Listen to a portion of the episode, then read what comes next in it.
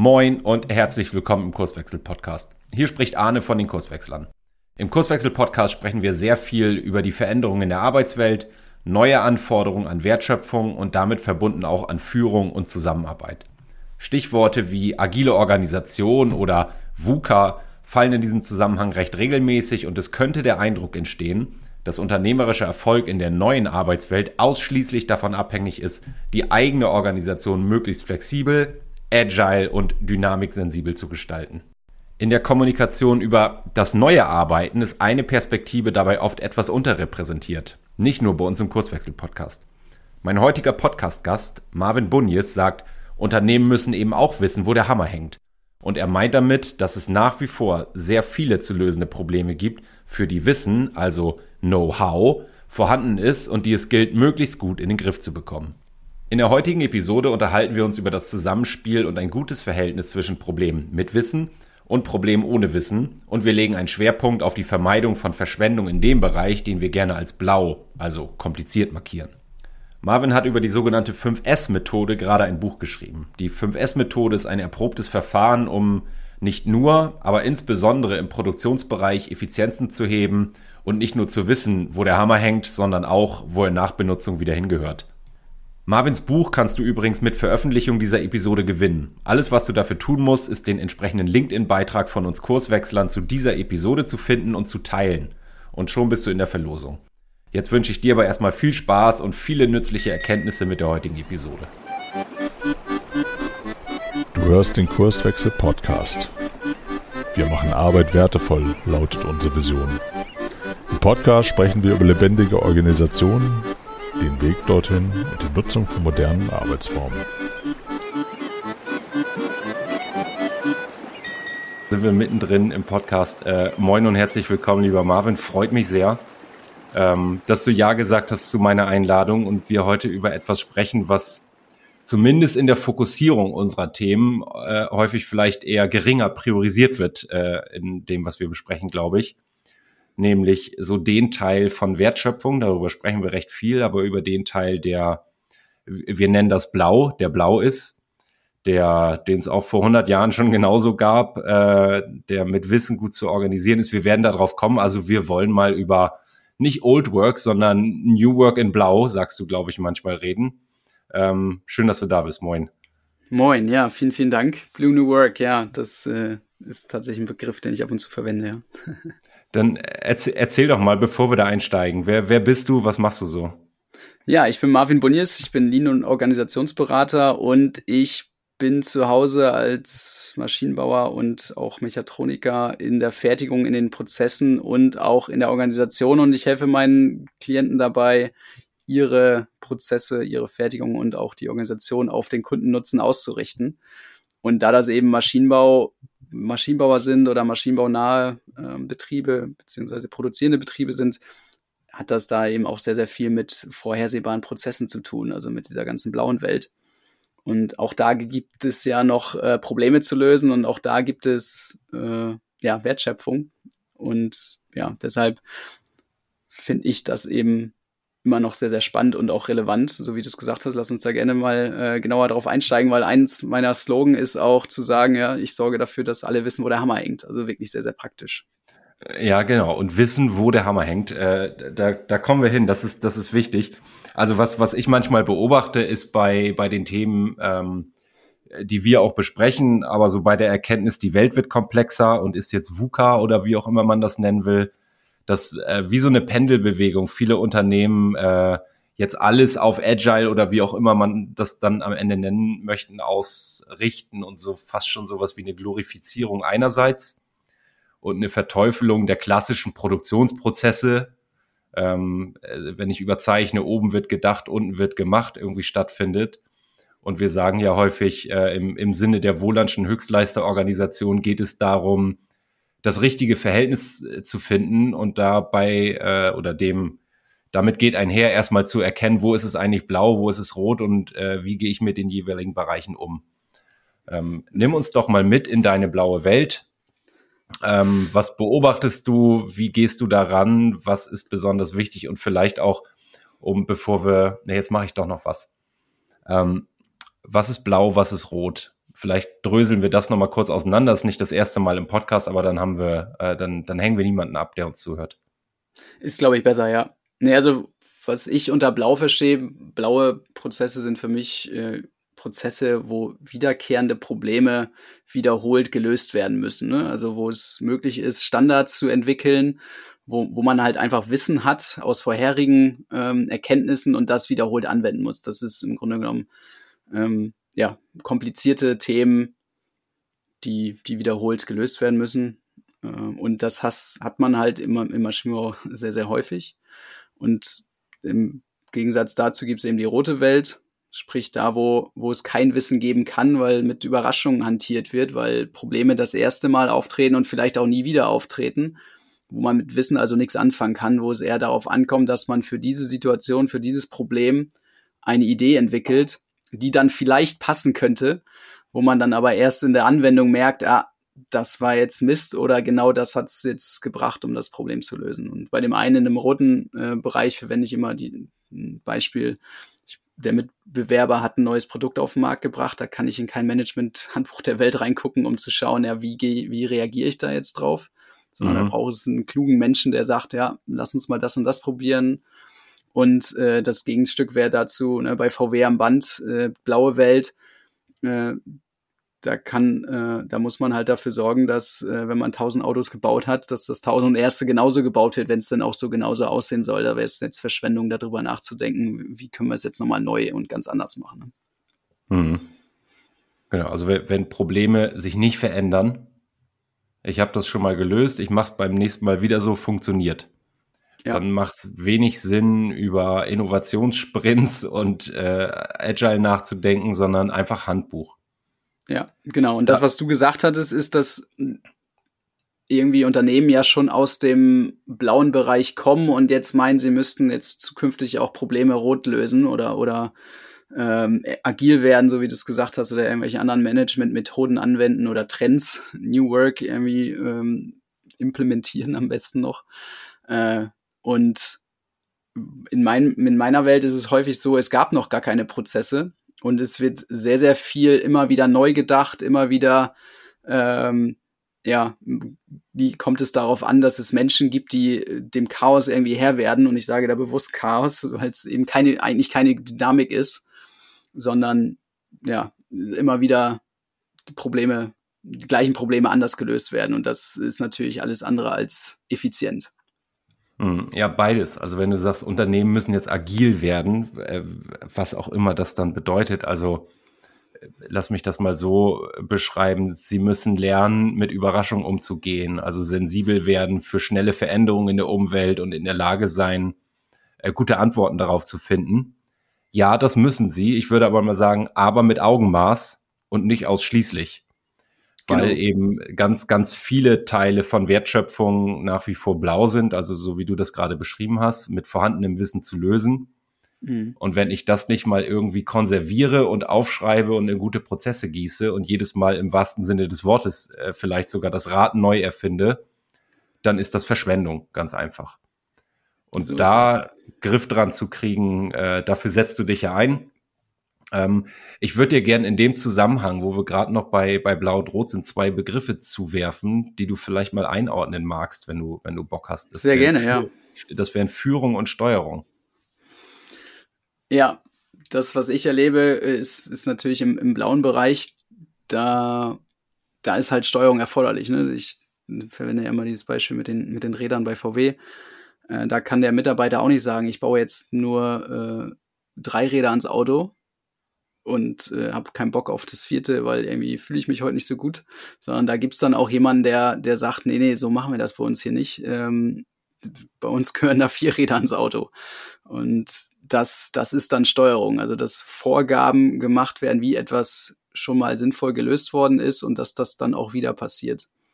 Und Führung ist für mich da erforderlich, wenn es darum geht, Probleme, für die es noch kein Wissen gibt, so zu lösen, ohne dass es da eine ähm, mit formaler Macht eine gewisse, ein Wissen durchgedrückt wird, was dann vielleicht gar nicht vorhanden ist. Also sozial legitimiert ähm, dafür gesorgt wird, dass die beste Idee sich durchsetzen kann und nicht äh, ja, ein nicht vorhandenes Wissen.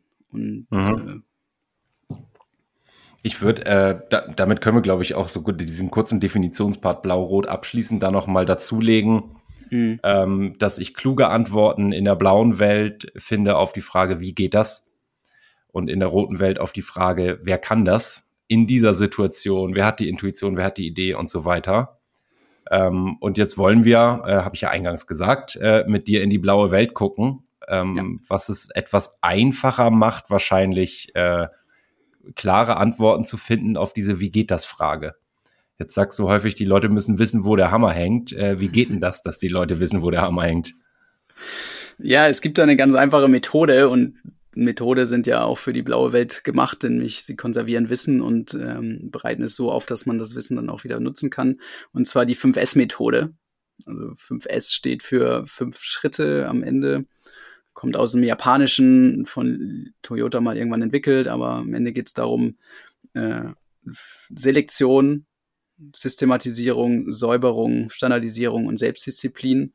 Also erstmal dafür zu sorgen, dass nur das am Arbeitsplatz vorhanden ist, was auch wirklich gebraucht wird, also auszusortieren, dann diese Sachen so anzuordnen, dass, dass jeder weiß, wo was liegt, dass jeder weiß, wo der Hammer hängt eben.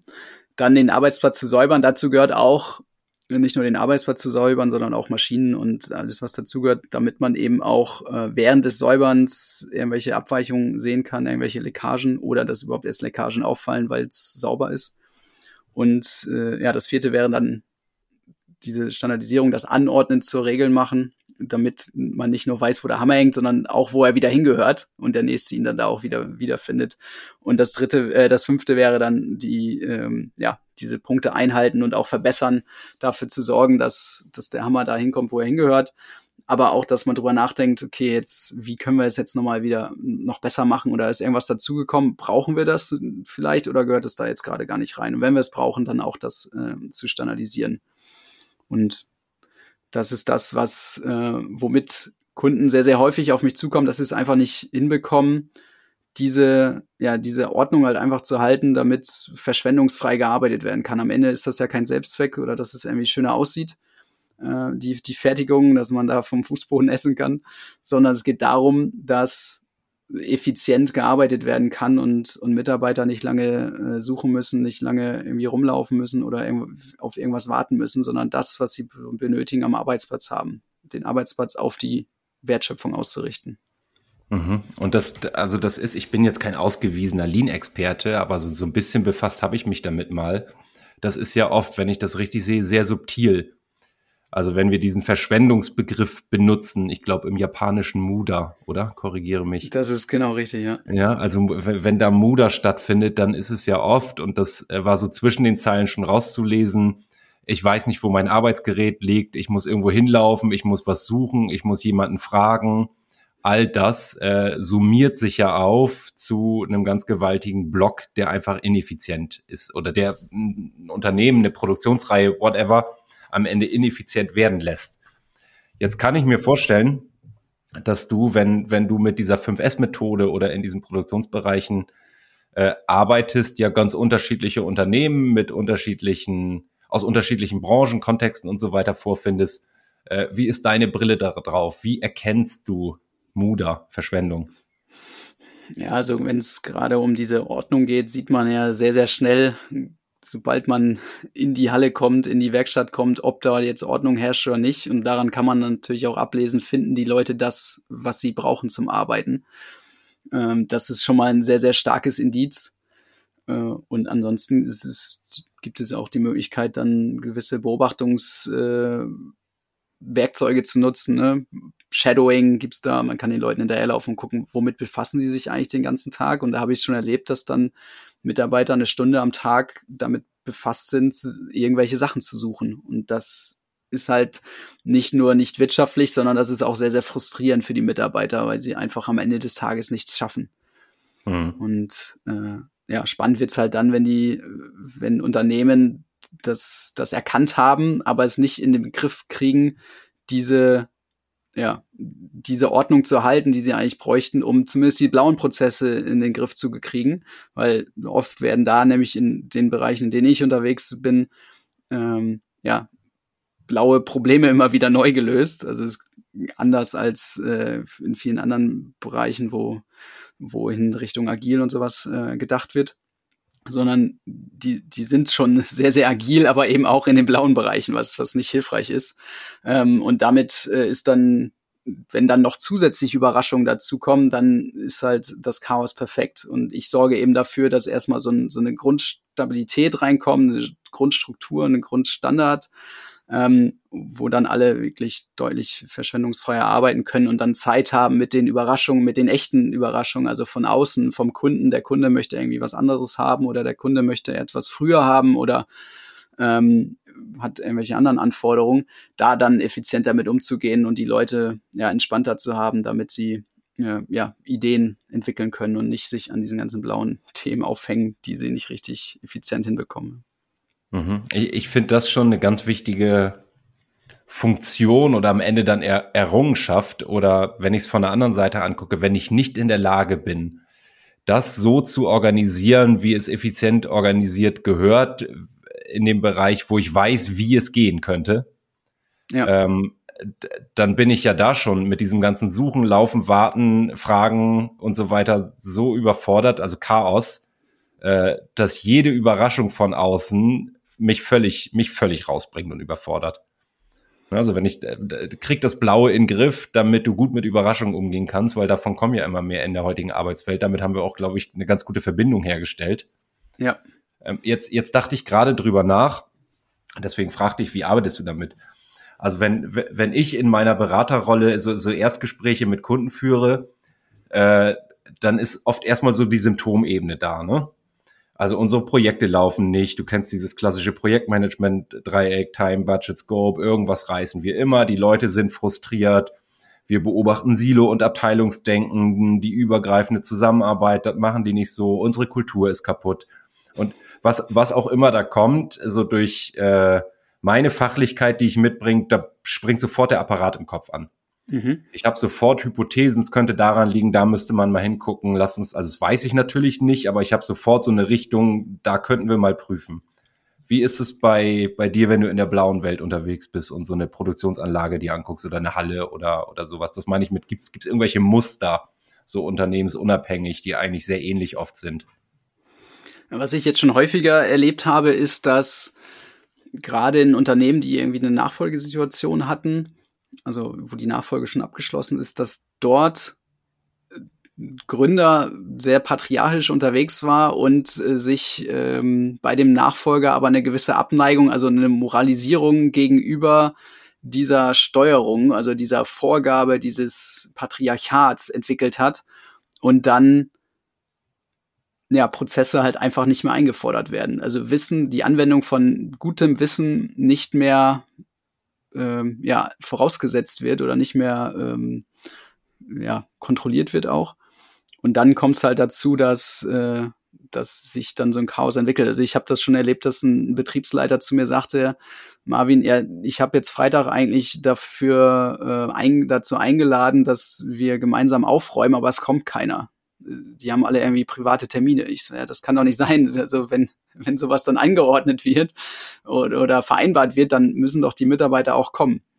Ähm, und dann eine andere Situation im, im Workshop habe ich dann erlebt, dass, dass dann äh, ein Mitarbeiter sich oder, oder geäußert hat, dass, dass als der Patriarch noch da war, der Alte, äh, und sagte, ja, das war gar nicht so schlimm, als der noch da war, weil da habe ich zwar einen auf den Sack gekriegt, aber ich wusste zumindest hinterher, was ich falsch gemacht habe. Beim nächsten Mal habe ich mich konzentriert und habe es dann besser gemacht. Da hieß es dann direkt, äh, wurde also tabuisiert, nee, nee, so wie früher wollen wir ja nicht sein. Wir wollen ja jetzt hier auf Verantwortung setzen und mitdenken und äh, jeder ist irgendwie selbstbestimmt und so. Und das sind dann so Muster, die dann auftauchen, die dann hinderlich sind daran, äh, weil sie nicht nur für Chaos sorgen in der in der Fertigung das alles unordentlich aussieht, sondern das hat dann auch Auswirkungen auf die Qualität, weil dann Qualitätschecks nicht mehr bei jedem Teil gemacht worden sind, sondern erst noch bei jedem zweiten, dann bei jedem dritten, dann irgendwann nur jede, jeder, jedes fünfte Teil gecheckt worden ist und dann irgendwann gar nicht mehr. Äh, und der Kunde dann am Ende gemerkt hat, dass da irgendwas nicht passt. Und das ist natürlich dann super, super nicht nur wieder frustrierend für, für den Unternehmer und auch für das äh, Betriebsergebnis, sondern auch für die Kunden überhaupt nicht förderlich. Und mhm. äh, darauf achte ich dann. Gibt es irgendwelche Muster, die sich äh, eingeschlichen haben, die dafür sorgen, dass sich dieses Chaos überhaupt weiter, äh, weiter verbreiten kann oder überhaupt erstmal entwickeln kann, ja. Ich, also es resoniert sehr mit mir, dieses, dieses Muster, wenn es, wenn es das ist. Ähm, mhm. ich, ich sag manchmal, die, die Entscheidung darüber, äh, wie wir organisieren, die sollte nicht, du hast jetzt von Moral gesprochen, nicht durch eine Ideologie oder durch ein Werteverständnis stattfinden, sondern anhand der Probleme, die zu lösen sind. Und da lohnt es sich schon, äh, reflektiert hinzuschauen, wo haben wir denn Probleme mit vorhandenem Wissen, wo ich dich einfach in Prozesse gieße, die sich bitte wiederholen und wo verdammte Hacke sich auch jeder diszipliniert dran hält, dass die Prozesse eingehalten werden. Und auf der anderen Seite, äh, da wäre es auch wieder Verschwendung, wo lasse ich sie ganz bewusst vielleicht auch weg, weil ich weiß, Prozesse halten die Leute eigentlich nur davon ab, hier die eigentlichen Probleme zu lösen, weil die immer überraschungsbehaftet sind. So ist es, ja. Das, äh, diese Unterscheidung ist einfach super, super wichtig, um ja dann nicht so in diese Verschwendungsfalle reinzulaufen, ja, auf, auf beiden Seiten, definitiv.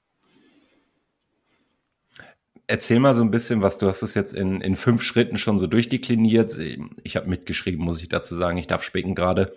Äh, mhm. Selektion, Systematisierung, Säuberung, Standardisierung, Selbstdisziplin was habe ich zu tun als äh, vielleicht produzierendes Unternehmen, vielleicht aber auch nicht als produzierendes Unternehmen, auch mit großen äh, blauen Anteilen in der Wertschöpfung, wenn ich jetzt das Gefühl habe, wir haben Chaos, wir kriegen das nicht gut hin. Ja, also ich fange immer damit an zu überlegen, wofür soll denn dieser Arbeitsplatz jetzt eigentlich ganz konkret sein?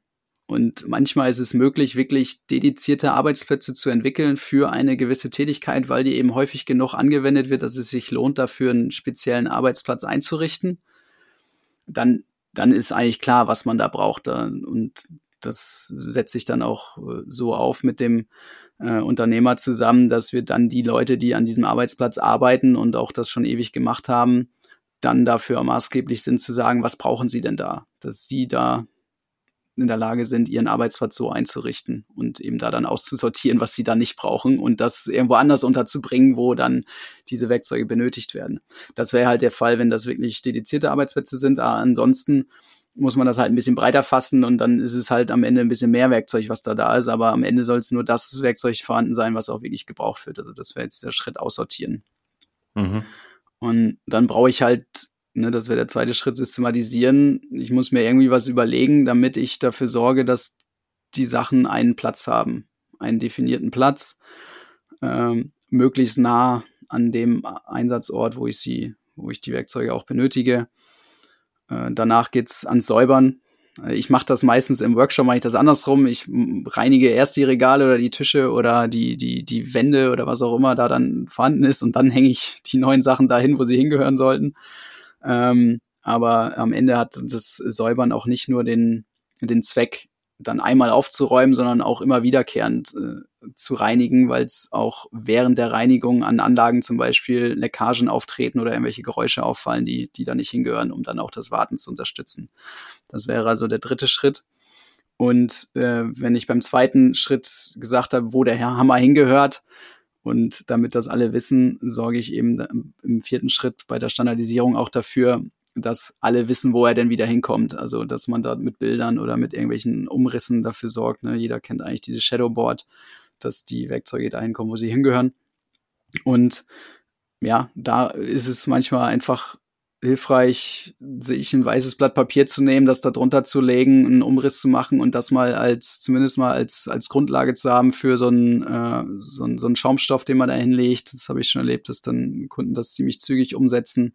Oder ähm, in den Regalboden äh, beziehungsweise auf den Regalboden ein Foto legen, darüber eine Plexiglasscheibe oder irgendwas anderes Durchsichtiges, so dass dann auch da wieder jeder weiß, okay, da liegt die Flex, da liegt der Bohrer, da liegt die oder der, der Akkuschrauber. Ähm, ja, und das letzte, das, das fünfte S ist, ist spannend, Selbstdisziplin. Da arbeite ich meistens mit, mit einem T-Kartenmodell, Board. T-Kartenboard ist so ein, so ein Board, wo man ähm, auf der einen Seite eine rote Karte oder eine rote Seite hat, auf der anderen Seite ist eine grüne Seite ähm, der, dieses, dieser T-Karte, die in so einer, in so einer Tasche steckt.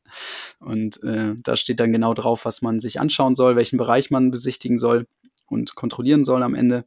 Und ja, wenn man das gemacht hat, dann dreht man die Karte halt um. Und das kann man aber mittlerweile auch digital abbilden. Also es gibt da Software für Meistertask, Kanban, Tools, die man auch verwenden kann mit einer gewissen Erinnerung, dass dann jeder Bereich von einer Führungskraft oder auch von den Mitarbeitern da äh, regelmäßig kontrolliert wird und geguckt wird, hängt noch alles da, wo es hingehört. Und wenn da was liegt, was da nicht hingehört, brauchen wir das in dem Bereich oder sollte das eigentlich irgendwo anders hängen? Wenn es in den Bereich gehört, dann auch dafür den Standard anzupassen, dass es da wieder hinkommt. Und äh, das, das Schöne an diesen Workshops ist, die ich mache, und ich sage ja auch immer, ich brauche nur einen einzigen Workshop mit den Mitarbeitern ähm, und danach überträgt sich das von alleine auf, auf den gesamten Betrieb, ist, dass ich auch dieses Muster kenne, dass ähm, Mitarbeiter das Gefühl haben, sie dürften ihre Arbeitsplätze nicht so einrichten. Meistens auch aus einem Effizienzdenken, weil das ja erstmal nichts mit Arbeit zu tun hat. Das ist nicht für den Kunden. Also ähm, darf man sich dabei nicht erwischen lassen von den Führungskräften, wenn man jetzt was macht, was nicht für den Kunden ist. Und die andersherum denken die Führungskräfte, ja, die Mitarbeiter wollen ja gar nicht. Äh, mhm. Die, die können ja gar nicht, die wollen ja gar nicht ihre Arbeitsplätze einrichten und ähm, ja, daraus entsteht dann, dass sich das irgendwie so, so festigt und äh, ja, immer nur unter dem Deckmantel ähm, ne, Verbesserung oder Veränderung äh, angegangen werden kann von den Mitarbeitern. Und durch diesen Workshop merken beide A, die Führungskräfte äh, erlauben in Anführungsstrichen den Mitarbeitern jetzt mal selber zu entscheiden, wo was hingehört und was sie da brauchen. Und äh, ja, die Führungskräfte merken, ach, die denken ja doch mit und haben ja doch irgendwie Bock, ihren Arbeitsplatz so einzurichten, dass es passt. Und das ist für mich so ein richtiges ähm, ja, Aha-Erlebnis immer wieder, ähm, wenn beide Seiten merken, ja, eigentlich ziehen wir doch am gleichen Strang. Und das macht dann auch richtig Spaß, wenn man dann äh, beide Seiten dabei beobachtet, das dann im Rahmen auch des fünften S weiterzuentwickeln, wo dann Unternehmer dann auf mich zukommen und sagen, ah, Mitarbeiter äh, XY, der hat jetzt hier wieder da eine, eine gute neue Idee gehabt und hat die direkt umgesetzt oder hier haben wir was Neues gemacht. Das ist immer wieder spannend, das zu beobachten. Das ist tatsächlich ein Punkt, den ich unfassbar spannend finde, weil also auch, auch wir das beobachten. Wir sind ja durchaus als, als Kurswechsler auch in Unternehmen unterwegs, die produzieren, die also auch Hallen haben, nicht mit der fachlichen Expertise, so wie du sie da reinbringst, aber natürlich auch organisatorischer und insofern auch immer mal wieder in Berührung mit Produktionsprozessen und so weiter und was, also mir ist noch nie nicht begegnet, so will ich es mal formulieren, dass es nicht irgendwelche Schattenlager für Material gibt, dann doch äh, Werkzeuge, die noch in irgendwelchen Schubladen oder Werkzeugwegen sind, die da formell gar nicht hingehören, aber weil die Leute in der Produktion einfach feststellen, es ist viel praktischer, wenn wir es so machen. Ich komme da drauf, weil du gerade angesprochen hast, die Mitarbeiter glauben, sie dürfen das gar nicht. Und manchmal dürfen sie es ja auch wirklich nicht, ne? Aber dann ähm, dann eben in diesem Workshop dafür zu sorgen, dass beide merken, ja, eigentlich äh, dürfen die anderen und die anderen wollen auch, ähm, oder beide, also die Mitarbeiter dürfen und wollen und werden auch gelassen. Das, das macht halt richtig Bock, ja. Ja, wenn sie nicht dürfen, dann gibt es da meistens ja einen, einen triftigen Grund dafür. Und also das Fass mache ich jetzt nicht auf, so brauchbare Illegalitäten und, und so, weil, weil ja doch gewisse Paradoxien entstehen. Doch, ich mach's jetzt doch. Kennst du, kennst du die Story mit dem Gewindebohrer? Nee, noch nicht. Ich überlege mal, ob ich es zusammenkriege. Ich, da haben auch Forscher von der Uni irgendwie Produktionsprozesse untersucht in, in irgendeiner produzierenden Company in den USA. Ähm, die Zulieferer waren, ich glaube, für Flugzeugteile. Oh, ich, hab, ich kriege das nicht mehr. Den ganzen Kontext, ich glaube Flugzeugteile. Also ja. auch Produktionsband und da war es wohl so, dass gewisse Vorbohrungen relativ am Anfang äh, des Prozesses stattgefunden haben und dann am Ende sowas wie eine Endmontage stattgefunden hat, wo dann Teile zusammengeschraubt wurden und so weiter. Und jetzt kam es, kam es wohl einigermaßen regelmäßig vor, dass, aus welchen Gründen auch immer, da stecke ich technisch nicht drin, ähm, die Bohrungen nicht mehr ganz passten. So, um Millimeter. Ähm, was haben die Arbeiter am Band gemacht? Sie haben sich einen Gewindebohrer besorgt, und äh, haben halt haben es halt passend gemacht sozusagen. Was jetzt nicht und das hat keine Qualitätsmängel oder so, da ist nicht Leib und Leben äh, riskiert worden, Äh, sie durften es aber nicht, weil dieser Prozess genormt war. Ich weiß mhm. nicht, in Deutschland würden wir von ISO sprechen, keine Ahnung, ob es da auch so ist. Es stand auf jeden Fall ein Qualitätsmanagement dahinter, was gesagt hat, eigentlich ist der Prozess so, wenn am Ende festgestellt wird, so ein Fall, da passen die Bohrungen nicht mehr zu den Schrauben, die da eigentlich rein sollen, dann muss das ganze Teil raus aus der Produktion, nochmal qualitätsgeprüft werden und die Teile, die ich wieder benutzen kann, werden quasi wieder eingespeist. Ist natürlich unfassbar teuer, wenn das passiert und da es regelmäßig war, gab es jetzt so diese Schattenwerkzeuge äh, in den Werkzeugwegen, nämlich Gewindebohrer. Und jetzt habe ich ja ein Problem. Stell dir vor, du bist Führungskraft, also Vorarbeiter da am Band und kriegst jetzt neue Leute. Azubis oder neu eingestellt, dann musst du ihnen einerseits beibringen, wie man mit dem Gewindebohrer umgeht, weil das funktional im Sinne der Wertschöpfung ist, und andererseits musst du ihnen aber verbieten, ihn zu benutzen. weil das Qualitätsmanagement sagt, das geht nicht. Und das, das ist, sind ja so die brauchbaren Illegalitäten, die entstehen. Ne? Also immer wenn die Qualität guckt, dann gibt, weiß keiner was davon. So, aber eigentlich ist es Standard. Äh, lange Rede, wenig Sinn. Ich fand das, ich fand das sehr witzig, als ich das erste Mal gehört habe. Das meine ich nicht, sondern ich meine das, wo es wirklich sinnvoll ist, dass die Leute, die jeden Tag da die, die blauen Probleme lösen, oft viel besser wissen, wie brauche ich es hier eigentlich und da mal zuzuhören, wie muss ein Arbeitsplatz sein und das dann auch so umzusetzen. Ähm, darum geht es. Verstehe ich, ja. Mhm. Genau, was, was ich meinte mit, sie dürfen es nicht, ist, weil sie eben das Gefühl haben, oder es, es gibt auch tatsächlich äh, Unternehmer, die sagen, ne, ne, wenn ihr nicht für irgendeinen Kunden arbeitet, dann macht ihr keine sinnvolle Arbeit. Und dann kriege ich natürlich als Mitarbeiter das Gefühl, dass ich dann nicht äh, mir mal eine Stunde Zeit nehmen darf, meinen Arbeitsplatz neu zu, zu sortieren, weil wenn ich mich dabei erwische, dann äh, kriege ich halt blöde Fragen und ja, dann passiert das halt nicht. Ja. Dann lasse ich es halt. Kannst du, ich weiß gar nicht, ob du das jetzt beantworten kannst, das interessiert mich einfach. Ähm, wo, wo wir doch eigentlich logische Antworten auf Wie-Fragen finden müssten, wenn wir dahin gucken. Äh, ich wollte gerade sagen, warum hast du einen Job? Nee, das, das, also, also wenn es so einfach ist, warum kriegen so viele Unternehmen das nicht gut hin? Warum herrscht Chaos? Warum sind, äh, äh, warum braucht es diese 5S-Methode und sie liefert für ganz viele wirklich einen Mehrwert? Ja, also es gibt natürlich auch Unternehmen, da, da brauchen sie es nicht, weil sich da Muster eingeschlichen haben aus meiner Sicht. Und das ist dann auch schon die Antwort auf die Frage, warum braucht man es? Ähm, gibt ja auch immer den Gegenbeweis, aber es gibt halt Unternehmen, da haben sich Muster eingeschlichen, weil da der Kulturstifter, also sprich der Unternehmer oder häufig ist ja der Unternehmer der Kulturstifter, da einen Wert drin sieht, dass dort äh, Ordnung herrscht und dass dort äh, alles seinen Platz hat. Aber es gibt eben auch Unternehmen, da haben sich Muster etabliert, die nicht dafür sorgen, dass sich so eine äh, Ordnung einstellt und jeder weiß, wo was zu finden ist. Und die schaffen es dann auch zum Beispiel nicht bei einer äh, Nachfolgesituation, wenn jemand anderes am Ruder ist, dann diese, diese Ordnung dann noch herzustellen, weil dann diese alten Muster dafür sorgen, zum Beispiel, dass äh, die Arbeit zum Kunden deutlich wichtiger ist als an den eigenen Prozessen, an den Abläufen, an den Arbeitsplätzen. Ne, dann, dann, ich habe das auch schon erlebt, dass ich mit dem Unternehmer beim Mitarbeiter stand und äh, wir mit dem Mitarbeiter darüber nach, denken wollten, wie er jetzt seinen Arbeitsplatz am besten einrichten kann. Also natürlich ihn dazu, ähm, ihn befragt haben, wie, wie, wie brauchst du es, was brauchst du, wie müsstest du es eigentlich machen? Und er dann aber den Unternehmer gefragt hat oder den, seinen Chef, du, habe ich da jetzt überhaupt eigentlich Zeit für? Ich muss, wie wichtig ist jetzt hier dieser Auftrag? Ich habe doch diesen Auftrag hier zu erledigen. können wir jetzt hier eigentlich so sprechen? Obwohl die, äh, der, die formale Macht dabei war. Und äh, ja, dann, dann, wenn immer der, der, der, die Wertschöpfung zum Kunden wichtiger ist als die eigenen Prozesse, dann, dann entwickelt sich halt auch so ein, so ein Chaos. Oder es ist, ich habe es auch schon erlebt, dass und auch ein Muster, dass Auszubildende herangezogen werden für das Aufräumen.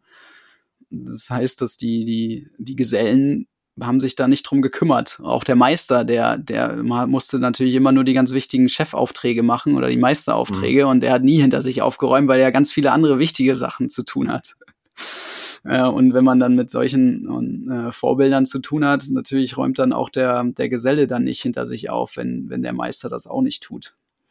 Ähm, ja, das, das sind so solche Muster, die sich dann, die dafür sorgen, dass, dass dieses Chaos sich einstellt und auch bleibt und auch nicht so einfach zu ändern ist. Und dann ist es manchmal hilfreich, äh, ähm, ja, da in Unternehmen reinzugehen und mit so einer ganz neuen Methode nicht nur äh, Wissen zu bringen, sondern auch die, die Muster sich anzuschauen und zu gucken, ja, warum, warum kriegt ihr es einfach nicht hin? Ja, ich, also, äh, ich versuche mal irgendwie zusammenzufassen, was ich verstanden habe. Ähm, die, die Methodik ist das eine. Die zu kennen, sie vernünftig anzuwenden, äh, das schließt so ein bisschen meine Frage. Da, da, da kriege ich ja eigentlich ganz viele Antworten auf die Wie-Frage. Das müsste doch vernünftig funktionieren. Was ich so raushöre gerade, korrigiere mich gern, wenn ich da irgendwie in eine falsche Richtung denke, ist, das ist gar nicht das Problem, sondern die Art und Weise darüber nachzudenken. Ich würde mal behaupten, in dieser Situation, die du gerade geschildert hast, wo der Unternehmer mit äh, bei dem Arbeiter stand, ähm, diese Antwort, das war äh, sozial gelerntes Verhalten. Das ja. war nicht so frei raus, so nachgedacht, was ist jetzt eigentlich sinnvoll, sondern kann ich jetzt eigentlich dem Chef sagen, dass ich mich gerade mal nicht um den Kunden kümmere, sondern meinen Arbeitsplatz aufräume. Also dass meine äh, Diagnose, wenn ich die so versuche zu stellen auf Basis dessen, was du gerade erzählt hast, wäre, äh, lernt über eure Wertschöpfung nachzudenken. Ähm, wir haben angefangen mit Blau-Rot und so weiter. Ne? Also wo, wo ist es blau, wo ist es rot und da moralfrei irgendwie hinzugucken, wo es sich einfach lohnt, mal diesen Aufwand zu betreiben, 5S in die Arbeit reinzubringen, weil es eben blau ist.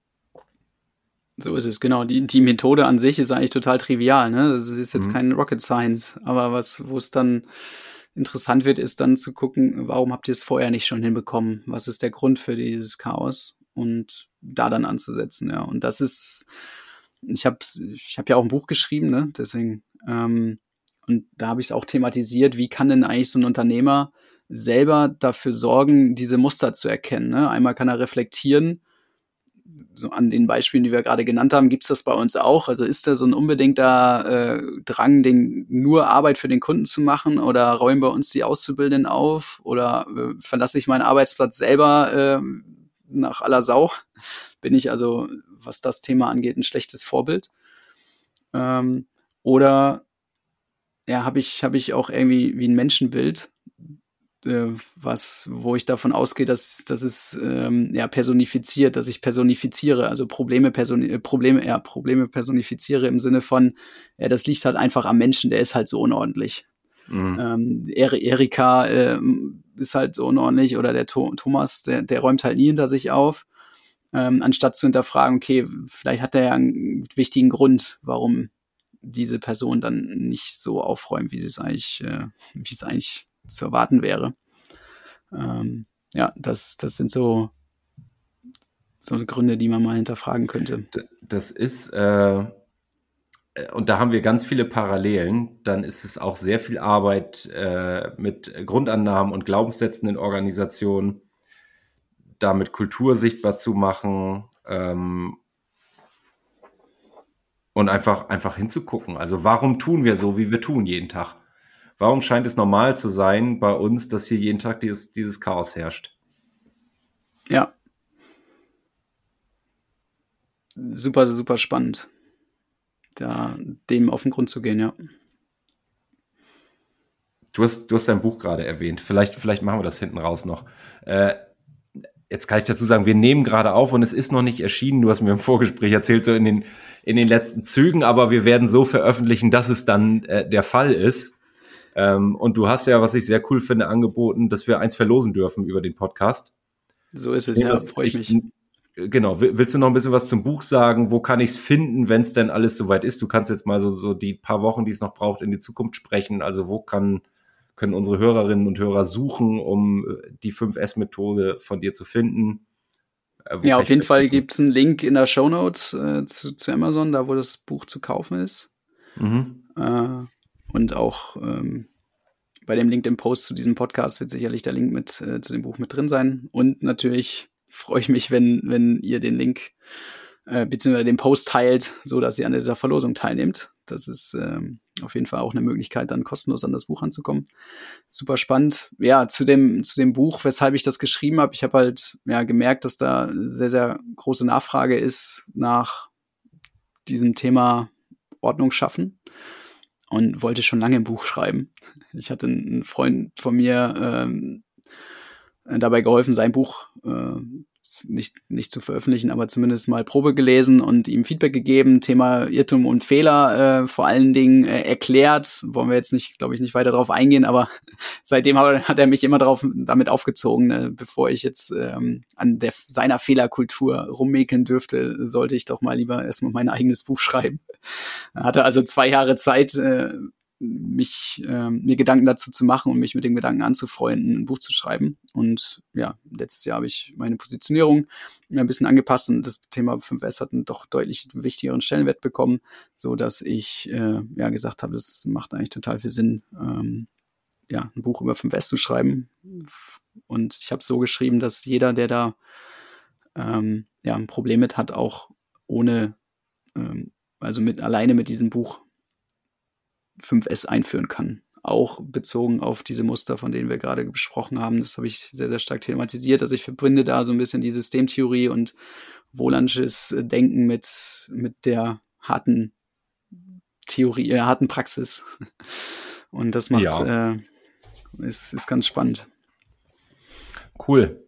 Also, äh, falls es zu, zu neben, in, zu sehr in Nebensätzen war, was kannst du als Hörerin oder Hörer tun, wenn du Marvins Buch lesen willst? Äh, wir werden wie immer diese Podcast-Episode bei LinkedIn teilen in einem Beitrag mit einem Link zu deinem Buch, selbstverständlich, Marvin. Und wenn du äh, den Beitrag von uns teilst, äh, dann wissen wir, dass du es gesehen hast und nehmen dich in die Lostrommel auf und werden uns dann vielleicht bei dir melden, wenn du die glückliche oder der glückliche Gewinner des Buches bist. Alle anderen äh, kaufen, lohnt sich bestimmt, da mal hinzugucken.